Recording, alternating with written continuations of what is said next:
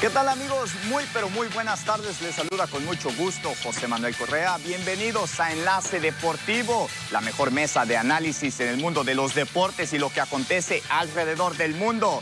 El tema del día de hoy, primero de marzo, Mazatlán FC que golea a su respectivo rival por tres goles a cero. Hoy lo estaremos comentando en el programa.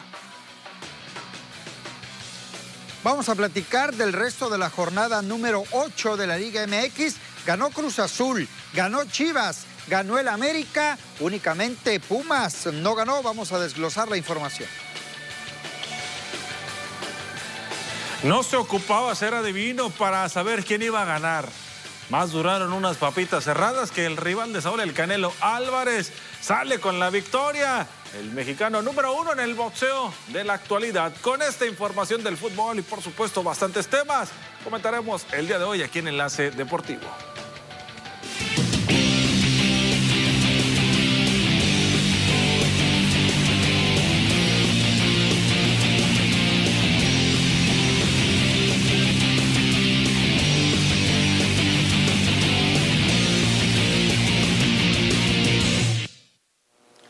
Bienvenidos, esto es Enlace Deportivo. Hoy es el lunes, ya estamos entrando al tercer mes de este año, ya es 1 de marzo y la mejor información viene a continuación. Ya le dábamos un adelanto de lo más importante que tendremos con todo y la polémica de la pelea de Saúl El Canelo Álvarez, que gana y que gana muy bien arriba del cuadrilátero. Ya platicaremos más adelante la opinión de cada uno de nosotros en cuanto al tema del boxeo. Ernesto, José Manuel, pero vamos a arrancar con el Mazatlán FC. Los saludo con mucho gusto. El Mazatlán no solo ganó, goleó en su casa. Sin duda, Abisaid, ¿cómo estás? Muy, pero muy buenas tardes a la gente que nos está viendo pues eh, como dicen, ¿no? Ganó, gustó y deleitó, ¿no? A, los aficionados y viene siendo, aprovechó las condiciones, pero por fin se quitó ese maleficio de no poder anotar y lo hizo con la cuchara grande en esta ocasión con la tripleta de goles que logró marcar el equipo de Tomás Boy, ¿no? Aprovechando las condiciones del local, aprovechando que estás en tu casa, eh, el visitante pues no te ofreció bastante o no te ofreció mucho dentro del terreno de juego y eso lo capitalizó muy bien el equipo de Mazatlán para llevarse la victoria en los tres puntos, que además lo saca de la zona de descenso momentáneamente. Buenas tardes, Avisaid, Ernesto Vázquez y Enlace Deportivo. Hoy tenemos un programa bastante completo y ya lo adelantabas a Bisaid. Sí, Mazatlán FC que jugó de una forma excepcional contra unos gallos blancos de Querétaro que tuvieron muchos errores, pero que estuvo ahí Mazatlán FC aprovechándose de eso mismo. Ya lo adelantabas un poco, este, veíamos a José Ortiz, veíamos a Nico Díaz, veíamos también a alguien que estuvimos criticando, a Giovanni Augusto, que estuvo haciendo un muy buen juego. Creo que Mazatlán FC encontró lo que necesitaba y creo que se le vio un muy buen Ernesto José Manuel, vamos a poner las cosas en cuanto a la opinión de cada uno. ¿Realmente mejoró el Mazatlán? ¿Fue obra de la localía, obra de las dos expulsiones del Querétaro? ¿Fue obra de la casualidad o realmente Mazatlán avasalló al rival en el terreno de juego? Mira, Avisaí, yo creo que este equipo ya había demostrado con lo vimos contra Juárez, ¿no? Que, que, se vio mejor. Incluso sabemos que quizá Juárez no es el, parámetro, ¿no? Pero sí de los equipos que a lo mejor con los que van a estar compitiendo y sobre todo estando de, de visita, ¿no? Que es donde sufre este equipo. Se vio mejor y no le salieron las cosas, ¿no? Ahora, ante el equipo de Querétaro, pues yo te, respondo, ¿no? El equipo ya tenía resuelto el partido cuando estaba 11 contra 11, ¿no? Porque he escuchado muchos comentarios, es que jugaron con dos hombres de más, pero el equipo ya ganaba 2-0, el partido estando 11 contra 11, entonces lo generó más, yo creo que Querétaro mostró muy poco en este partido y se vio superior el equipo de Mazatlán, ¿no?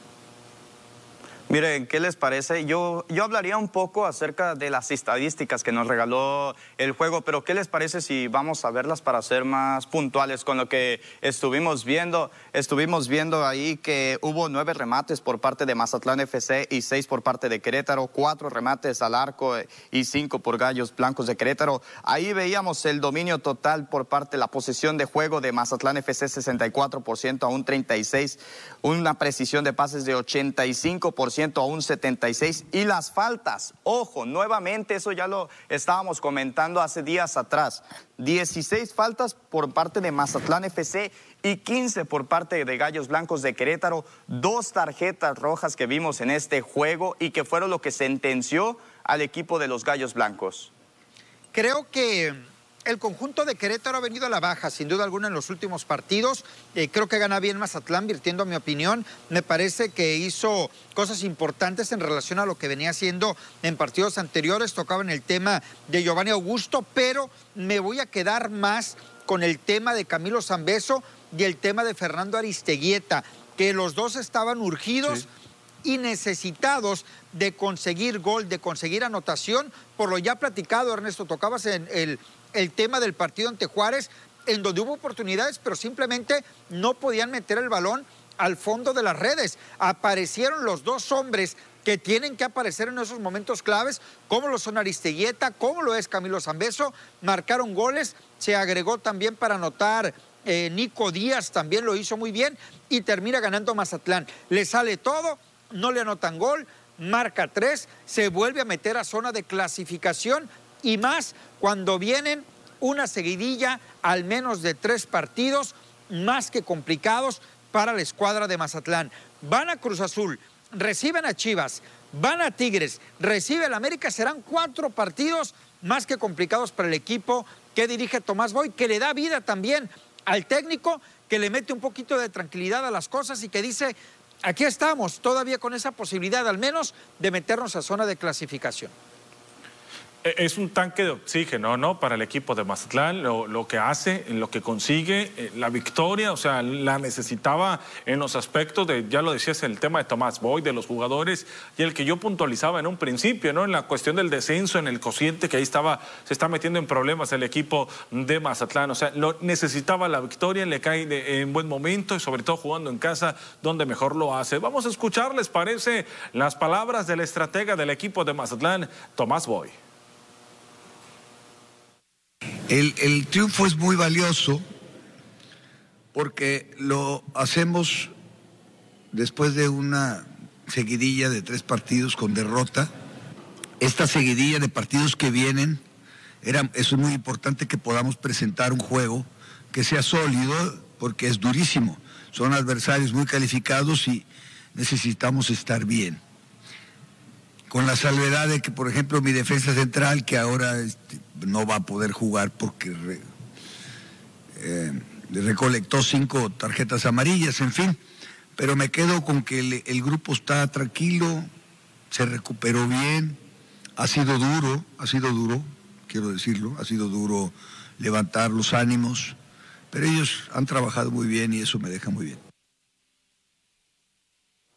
¿Sabe Tomás Boy el técnico del Mazatlán, lo que se le viene, ¿no? Lo que se le viene. Y no quiero decir con esto que va a perder todos sus partidos.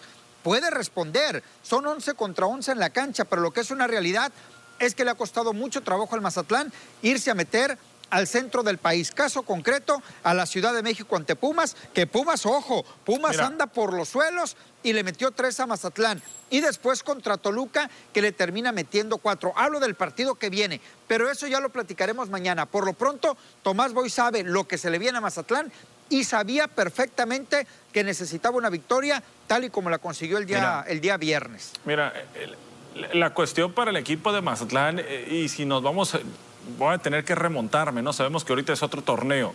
Pero en el torneo pasado le tocó enfrentar, por ejemplo, a América y, lo hizo allá en, su casa, en el Estadio Este, que no lo hizo mal Mazatlán, ¿no? Eh, termina perdiendo el partido, pero recordemos cómo se, envolvió ese encuentro.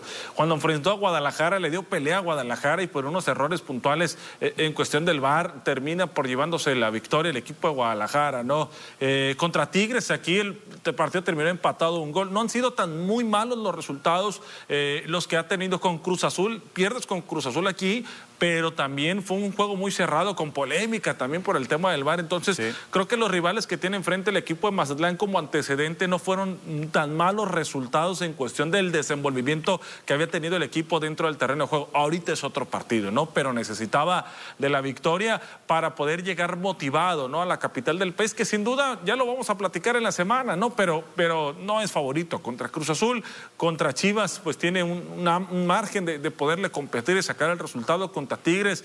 Pues aquí a lo mejor que no agarras al mejor Tigres de, todos los torneos, ¿no? Aprovechando esa situación que, de repente Tigres te da muy buenos juegos y de repente te da muy malos. Entonces ahí tendría la oportunidad, ¿no? El equipo de Mazatlán y contra América tampoco vas a saltar como favorito. Mira, yo consideraría que sí se te ha complicado mucho ese, ese panorama con los equipos capitalinos. No pondría como un término el tema de la altura, como que debería ser lo que les afecta principalmente a los jugadores. Sabemos que Tomás Boy en declaraciones anteriores lo ha dicho, que han sido los errores puntuales en la defensa que se han presentado.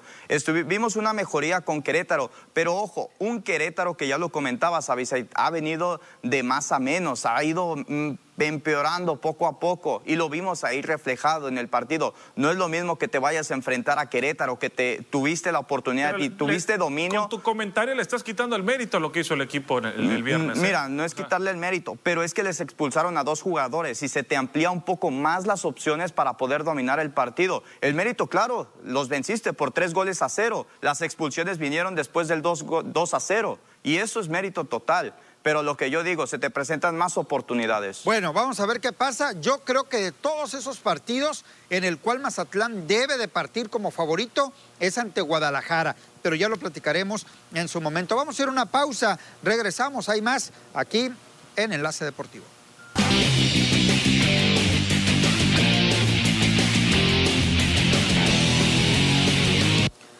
Vámonos eh, con más detalles de la información. Hablando de la Liga MX y de la jornada número 8, el América consiguió victoria sobre el equipo de los Tuzos del Pachuca, dos goles contra cero. Es verdad, y hay que decirlo, Pachuca no ha ganado a lo largo del campeonato. América muy superior en el juego ante el equipo de los Tuzos. Y yo me voy a quedar con el tema de la mejoría que presentó América, porque sí mejoró en relación a los otros juegos. Insisto, pongo ese asterisco.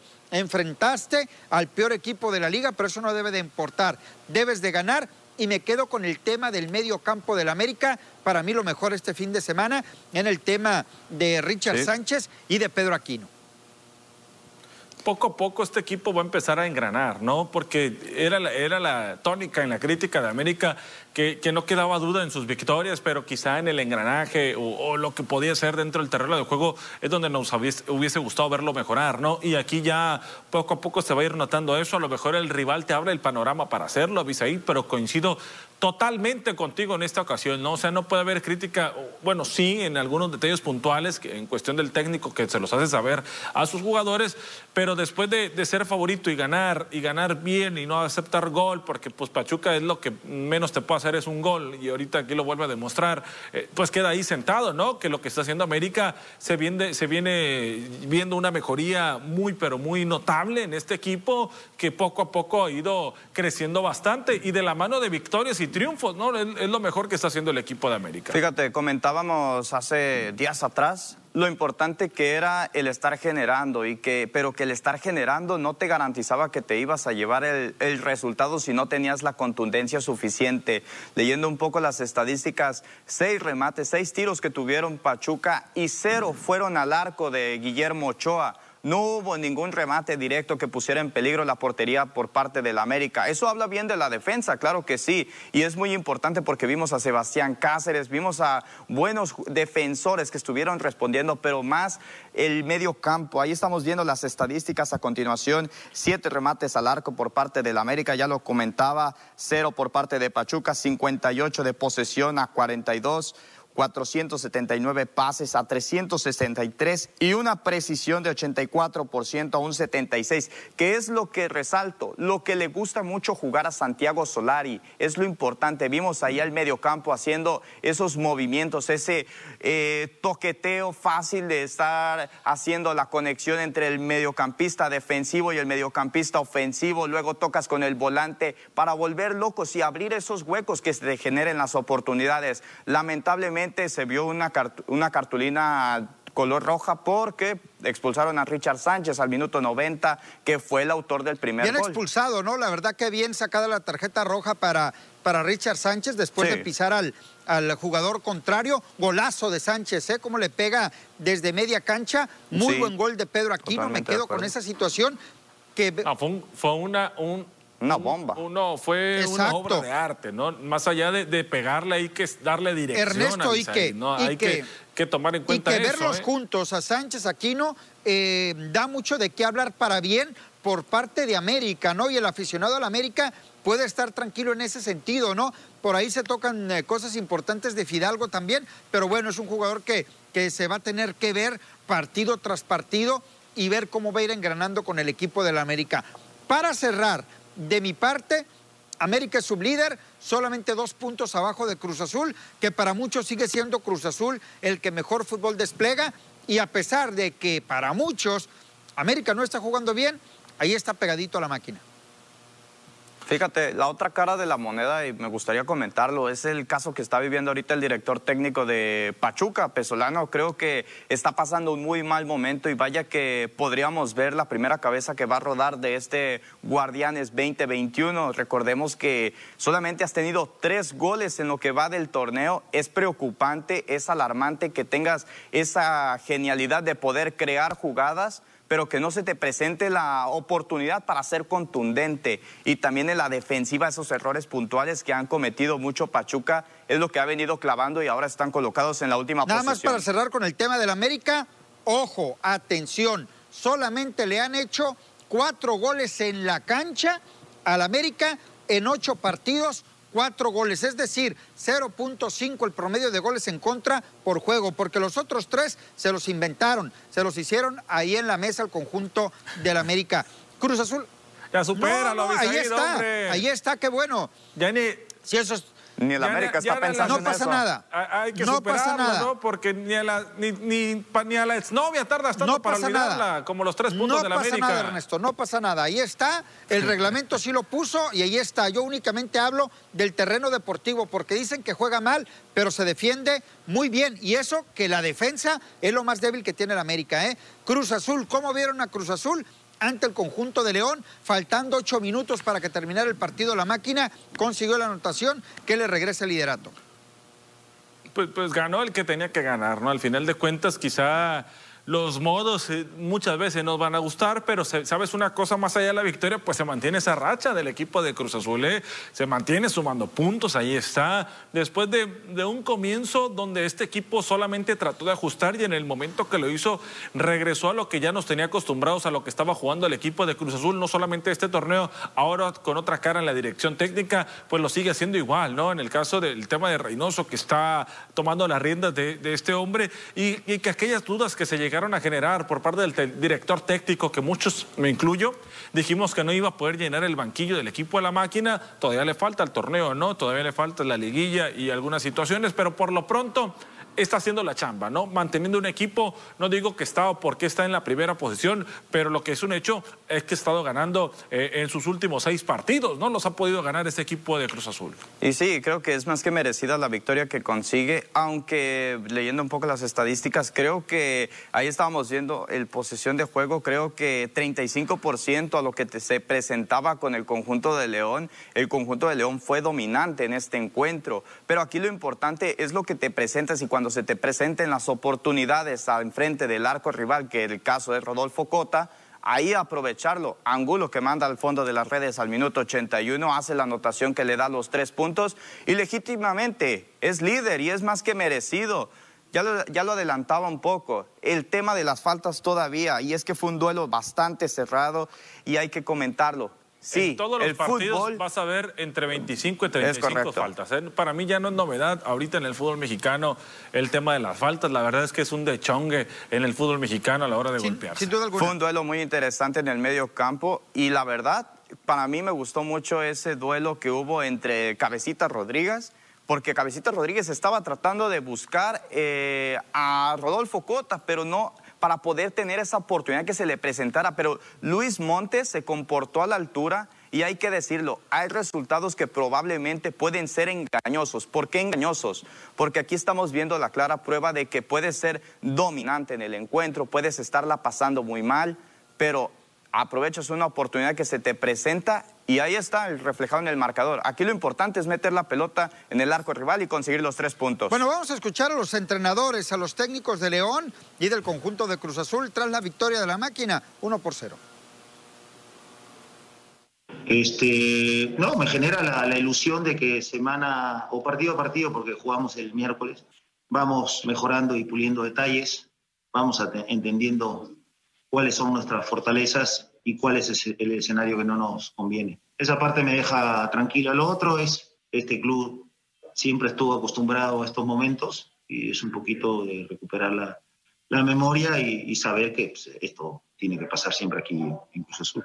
Muy táctico, ellos, no, ellos en esa forma de jugar eh, queriendo hacer daño, nosotros también. Y en el segundo tiempo, se los comenté en el entretiempo, lo que me acabas de decir, que era de un gol, el que se equivocara perdía, y creo que, bueno, nos equivocamos nosotros. Después por ahí tuvimos una, una o dos ocasiones de gol que no pudimos concretar. La situación se pone complicada. ¿Por qué? Porque llevamos siete puntos, son, son muy pocos para lo que habíamos planeado.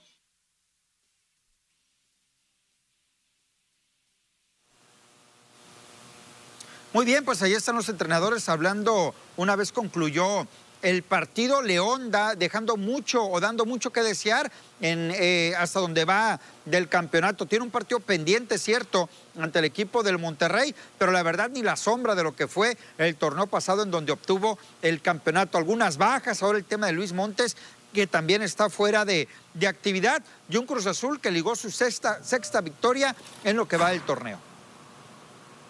Sí, mira, la, verdad que, estando en la jornada 8 todavía no podemos decir que este equipo no va a estar en la liguilla, ¿no? Sabemos, con, calificando 12, la gran oportunidad, el gran panorama que se te abre para estar ahí. O sea, está a tres puntos de meterse a la doceava posición el equipo de León, lo que es una realidad, pues que no es el mismo del torneo pasado, el cual estaba en ese primer lugar y que ya no le va a alcanzar, ¿no? Para estar en la liguilla dentro de los 12, yo creo que sin ningún problema.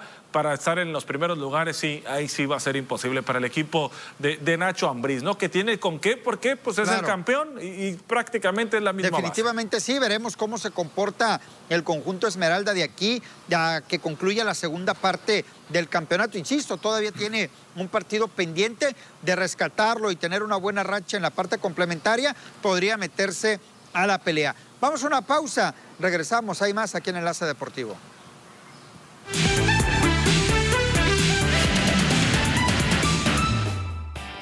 Este lunes fue aprendido Josep María Bartomeu, expresidente del Fútbol Club Barcelona. El motivo, la contratación de servicios cibernéticos en busca de desprestigiar a jugadores y dirigentes a través de redes sociales, iniciativa que presuntamente encabezó Bartomeu. El famoso Barca Gate ya tiene varios meses bajo investigación y este lunes elementos de la Guardia Nacional irrumpieron en las oficinas de la institución culé para investigar más sobre este caso.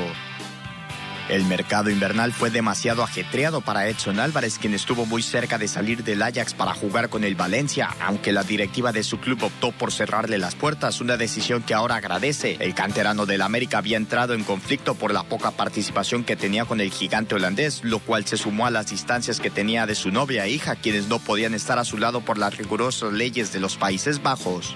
Luis Fernando Tena, director técnico de Juárez FC, es uno de los estrategas más experimentados en la Liga MX que puede presumir haber alcanzado los 600 encuentros dirigidos en Primera División, convirtiéndose en uno de los que más partidos tiene entre sus colegas en activo. El flaco sobrepasa la barrera de los 600 juegos dirigidos desde este domingo cuando enfrentaron a Santos.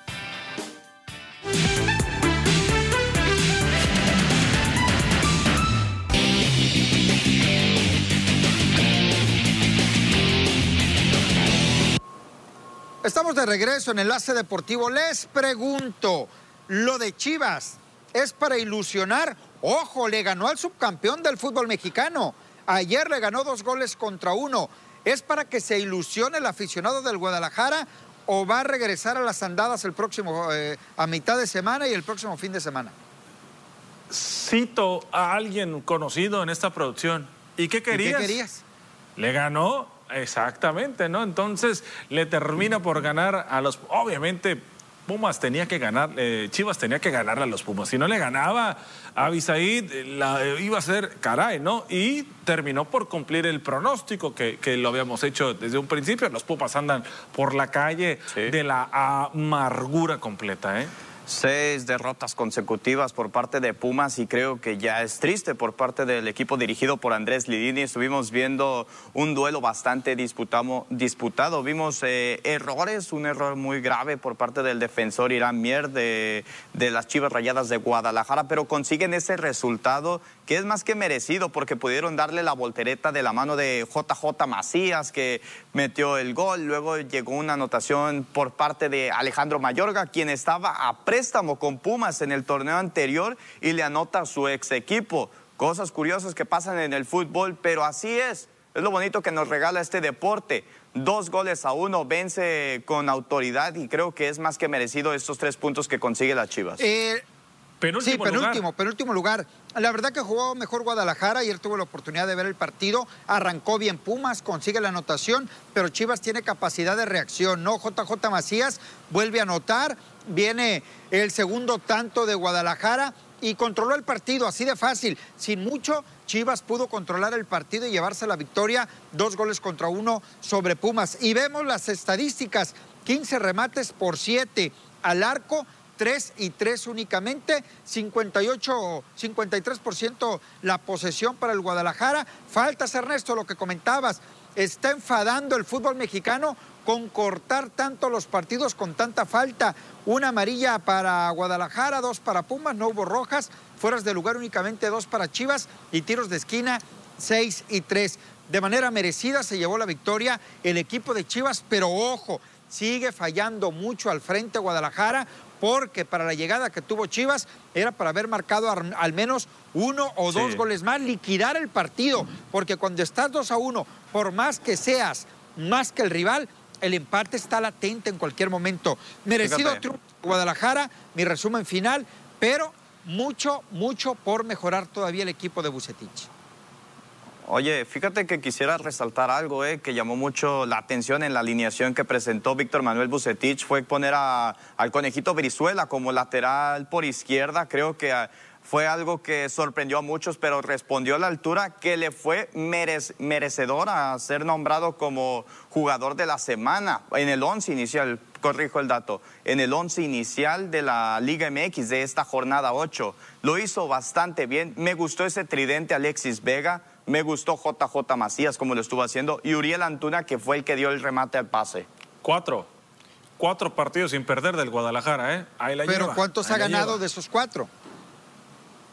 De, ha ganado dos y empatado dos. No es, un mal, no, es, no es tan mal, ¿no? O sea, de los 12 puntos ha sacado ocho el equipo de Guadalajara, de, esos dos. Entonces, yo, yo creo que va a ir poco a poco también, va a estar de los equipos que estén en zona de, no va a estar en los primeros lugares. Y a mí, a Isaí, hablar de Pumas, ¿no? Porque Pumas, pues el torneo pasado estaba peleando el campeonato, el título, y ahorita está peleando por no ser último, ¿no? O sea, peleaba por ser primero, ahorita peleaba por no ser último, es penúltimo el equipo de los Pumas. Caray, no pareciera que se invirtieran los papeles en los torneos. Yo pronosticaba el torneo anterior que iba a ser un torneo muy malo para Pumas por el hecho que se había quedado sin entrenador y al cuarto para la hora llegó eh, eh, este entrenador, este director técnico. No parecía que ese iba a ser el torneo donde Pumas iba a estar muy mal y fíjate que no, en aquel anduvo muy bien y en este pues anda, anda pésimo, ¿no? El equipo. Vamos a escuchar a los técnicos, hablaron al final del partido. ¿Qué dijeron? Aquí sus palabras. Y que necesitábamos esos tres puntos, ¿no? Eh, la cuestión del error, pues es parte del fútbol. Eh, hoy le tocó a, a Mier y bueno, eso lo puede cometer cualquiera. Afortunadamente supimos remontar el marcador y tener la capacidad de levantar un compañero. La mentalidad que el equipo está demostrando, está retomando la confianza y está volviendo a, ser el equipo agresivo que se ha mostrado en los últimos, en el último torneo. Nuestras equivocaciones son goles, mucho de la mitad de la cancha, donde Chivas sabemos las características que tiene de jugadores rápidos. Entonces, en esos desdobles por ahí nos, nos llevaban al área, pero tampoco con, con muchas situaciones de gol. Y nosotros las que llegamos no, las, no, la, no convertimos. Muy bien, ahí están las palabras de los directores técnicos. Gana la partida Víctor Manuel eh, Bucetich y lo veremos más adelante en los partidos que le vienen al Guadalajara. Sin duda, vamos a ver qué tanto puede mejorar este equipo de, de Chivas. Tiene, tendría que y se le exige con qué, ¿no? Que quizá a Bisaid no le gusta porque dice que somos, pues, eh, somos blanditos con Chivas. No, no, no lo somos. Pero la cosa es que ya hicimos callo, Pues sí ¿no? Son, Ernesto. El lugar número paso de 10, Chivas, ¿no? Guadalajara. Esa posición no es para Chivas. Para Chivas es el 1 o el 2. Así de fácil. Se le critica a Guadalajara por igual, ¿no? Pero aquí la cuestión es que, es que para Guadalajara ya no nos causa sorpresa el hecho de que ya tenga varios torneos de esa forma, ¿no? Quizás si fuera en este apenas en donde esté, si fuéramos con el machete a todo lo que da sobre el equipo de Chivas, tiene que mejorar. Yo creo que va a estar en la liguilla en repechaje o dentro de los ocho primeros, ¿eh? Pues vamos a ver, vamos a ver la quiniela, Ernesto José Manuel. No me fue muy bien este fin de semana, pero me mantengo como líder absoluto de la clasificación y esta semana será de doble quiniela, porque tenemos actividad en fecha a mitad de semana y el próximo fin Fecha doble. de semana. Ahí está el empate, únicamente yo con el San Luis ante Tigres, Puebla, todos atinamos, Mazatlán Y de milagro sacaste ese resultado de San Luis no, contra como Tigres, quieras, ¿eh? pero salió. Como cierto. quieras, pero salió. Yo fui al empate con el Mazatlán contra Querétaro porque veía bien a Querétaro, pero bueno. Te quedaste muy bien, lejos, conocemos ¿eh? la historia. Todos fuimos con América. En León, yo fui con León, la verdad, pensé que León ganaba el partido. Monterrey, todos fuimos con Monterrey, al final empataron. Santos, todos con Bueno, Santos. José Manuel. Yo Y le puse pensé que-. José Manuel Es que empate, razón, ¿eh? Yo sí sabía razón. que iban a empatar. Fue el único que, que estuvo con el resultado. Y la verdad me fui con Pumas. Pensé que Pumas podía sacar el encuentro ante Chivas, pero ya me di cuenta que el equipo, ya me di cuenta que el equipo universitario está para llorar. ¿De dónde pensabas que le iba a ganar? Tú simple y sencillamente no le apuestas tengo en contra, justificación, ¿no? Ernesto. No tengo justificación. Ah, hay un dicho que dice caballo que alcanza gana, ¿no?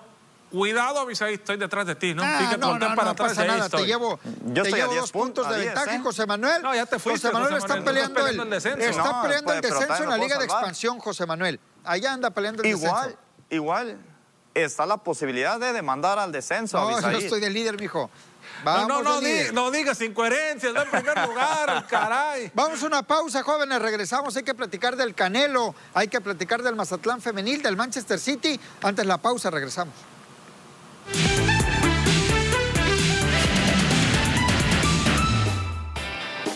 El piloto de Fórmula 1 Lewis Hamilton ha dejado muy clara su postura sobre la injusticia racial que existe en el mundo y que desafortunadamente no lo hace exento al tema y por eso ha vuelto a levantar la mano a través de sus redes sociales. El volante británico y multicampeón con Mercedes aseguró que mientras tenga aire en los pulmones seguirá luchando por el cambio.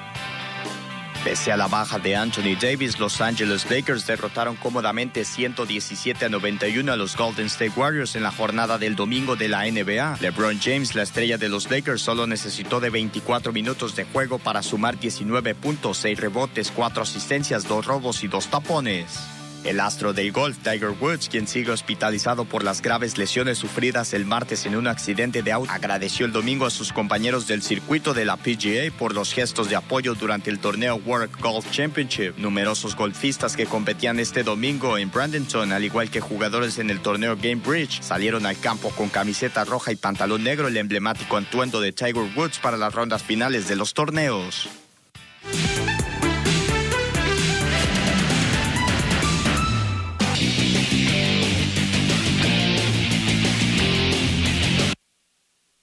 Muy bien, vamos a platicar de la pelea de campeonato del mundo del fin de semana anterior, donde involucró un turco, un mexicano, y nos vamos a centrar con el mexicano, ¿no? Saúl El Canelo Álvarez, que defiende con éxito eh, o hace con éxito esa defensa de- del título, la primera eh, que era obligada por parte del Consejo Mundial de Boxeo. Me corriges, Ernesto, si estoy en un error. Se lleva la victoria y creo que ha existido una confusión al menos en lo que a mí respecta, en cuanto a mi opinión, porque yo vi opiniones variadas en el tema de las redes sociales, Sí. acabándose al canelo. Yo creo que ni es tan, tan eso, ni tampoco, y lo digo de mi parte, que es el mejor boxeador mexicano de todos los tiempos. Tampoco es un mal boxeador, al contrario, es un gran boxeador el Canelo y que él no tiene la culpa del momento que vive el boxeo. Es lo que yo pienso.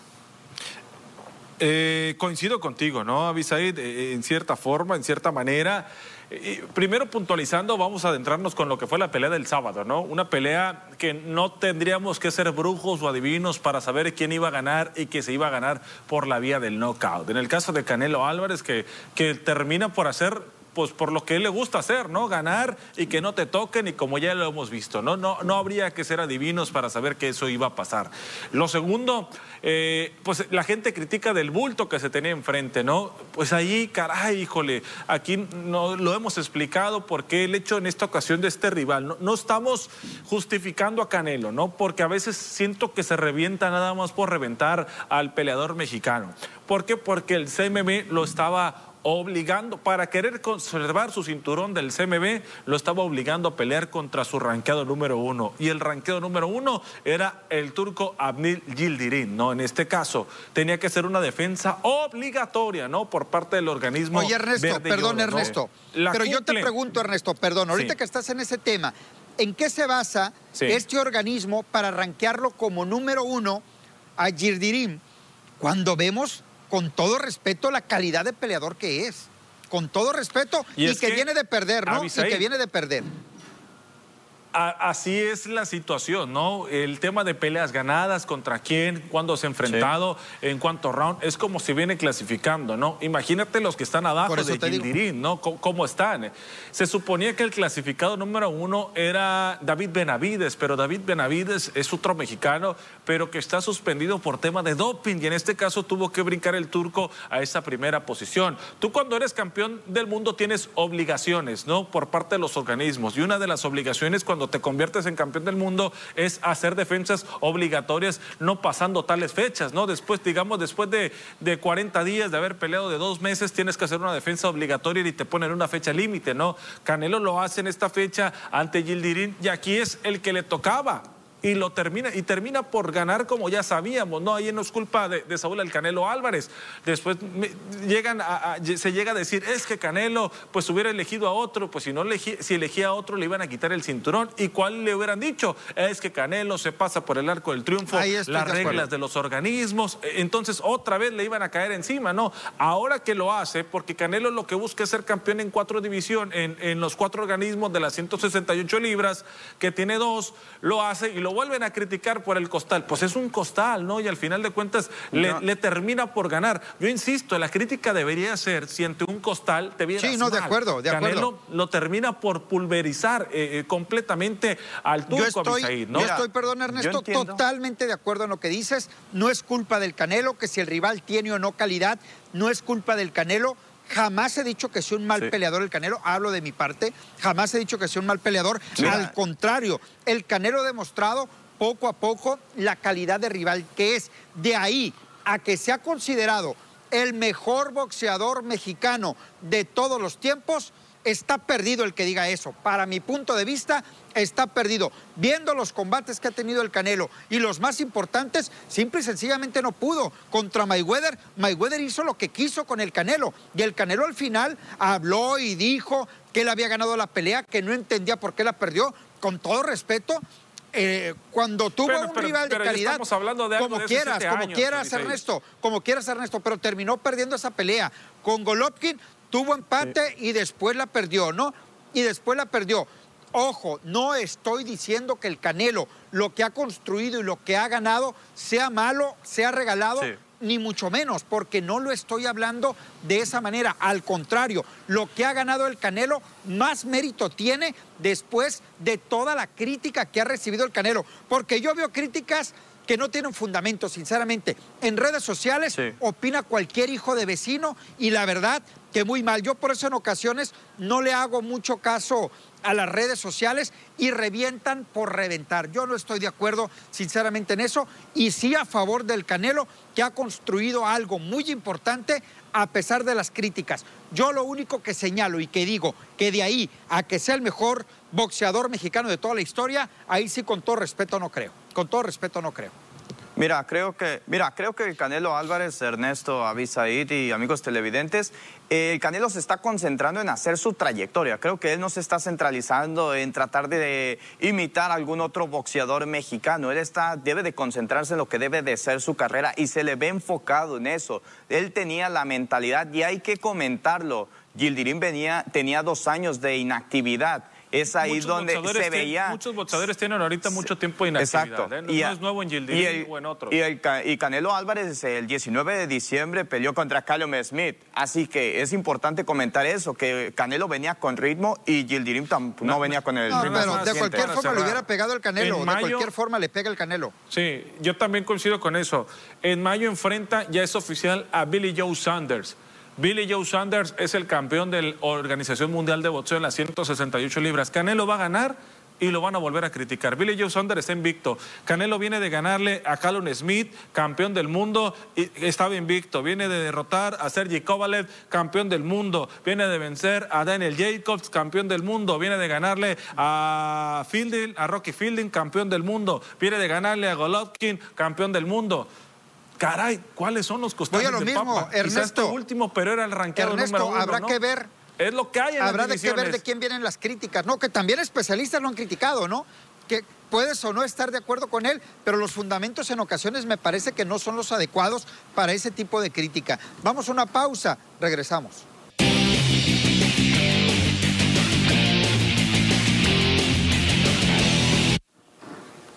Vámonos con el Mazatlán femenil. Ernesto, José Manuel vivieron el partido muy de cerca el fin de semana, rescataron el empate. Creo que es rescate porque el Atlas llegaba muy bien. Llegaba muy fuerte, ¿no? Pero tuvieron en sus manos el hecho de, de salir con los tres puntos del equipo de Mazatlán, que al final es un resultadazo, ¿no? Ganarle al equipo que está en la primera posición es un resultadazo para el equipo de Mazatlán, pero lo tuviste en tus manos, ¿no? Y se te termina por, por empatar como te pasó contra América, ¿no? Pero ahí están los puntos del equipo de Mazatlán. Sí, a destacar creo que las participaciones de Cassandra Montero que estuvieron aprovechando bien los errores. Ahí estamos viendo en pantalla rápidamente llegaría el minuto 11 y rápidamente de la mano de Cassandra Montero y luego llegaría esta falta de Mariana Zárraga que creo que fue un error. Casa, esta jugadora Alinson González que llega La a las goleadora 11. del torneo. Sí, 11 anotaciones con el que pegó, ahora sí que hizo su doblete en este juego y creo que es catalogada como una de las futuras goleadoras y próximamente a ser llamada a la selección femenil de tricolor. Es muy importante y es bueno también ver a Mazatlán FC que le esté compitiendo. Se le vio una muy buena mejoría también a Melissa Ramos. Creo que ha sido de las mejores jugadoras que ha estado disputando los juegos de Mazatlán FC femenil. Vimos a Miguel Hernández con un esquema muy diferente. Se le ven muchas mejorías, pero lo importante es sumar de tres. Sí, Ay, sí, sí, sin duda, es- este equipo tiene con qué pelear, ¿no, Abisaid? Y, y lo hace contra el número uno, como eran, como lo son, en este caso, las rojinegras de Sí, Atlas. sin duda alguna, ¿no? Sin duda alguna. El partido fue muy bueno. Cuatro goles en total, dos por dos. Llegó a estar arriba en el marcador el conjunto de Mazatlán. Al final no le alcanzó. Estaremos muy atentos a lo que pasa con el equipo Mazatleco. Vamos a la pausa. Regresamos.